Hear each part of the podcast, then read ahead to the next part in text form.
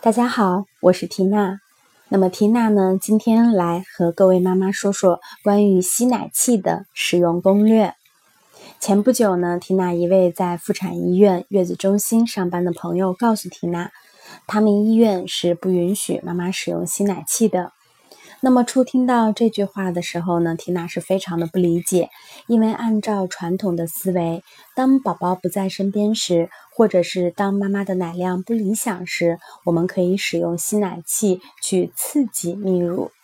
那么现在看来，朋友的这段话和缇娜之前所讲的真的是大相径庭，完全矛盾。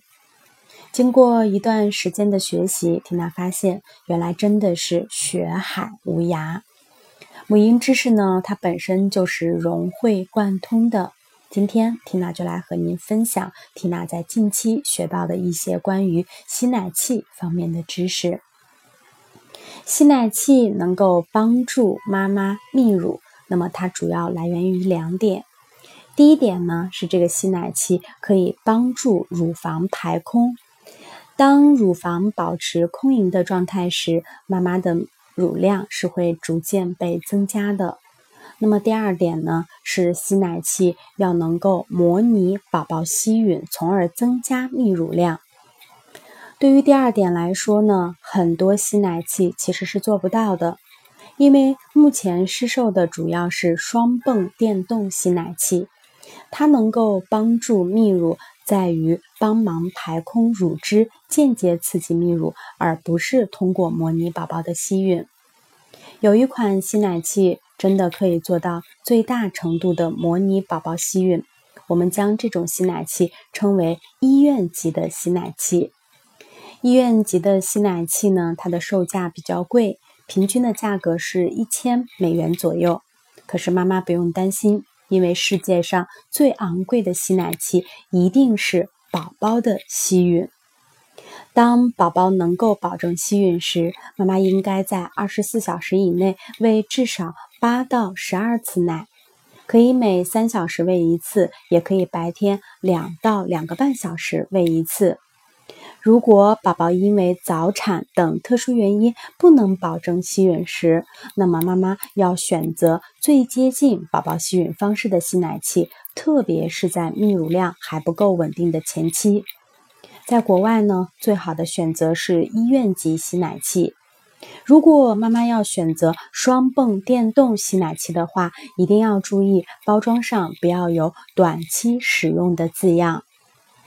如果妈妈不能够买到自己理想满意的吸奶器，那么尽可能也不要选择价格较低的、吸力太大的次品吸奶器，否则不仅不能帮助泌乳，还可能会造成乳腺损伤和疼痛，反而抑制泌乳。那怎么办呢？一定要去购买医院级的吸奶器吗？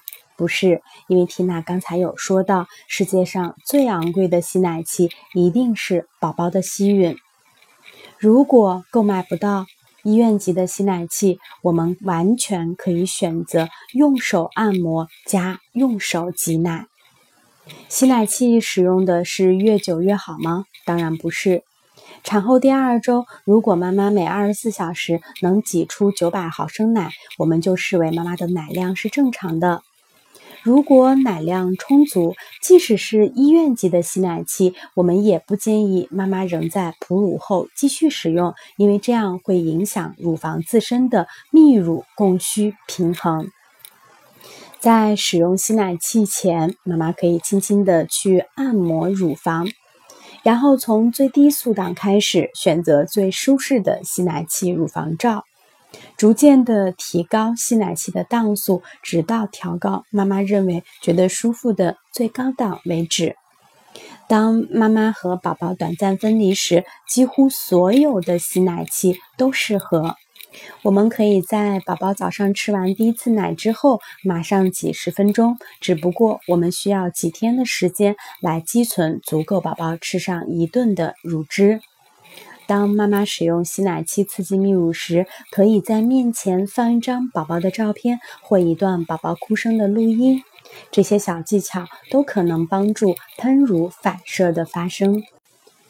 今天呢，关于吸奶器的知识，缇娜就和您分享到这里。如果您还想看到本篇文章的原文，或者是了解更多的母婴资讯，也欢迎您关注我们的微信公众号。缇娜感谢大家长久以来对我们的支持，谢谢您。如果您有关于使用吸奶器方面的一些问题或者是顾虑，也欢迎您在我们的录音下留言，缇娜呢会尽快的给您回复。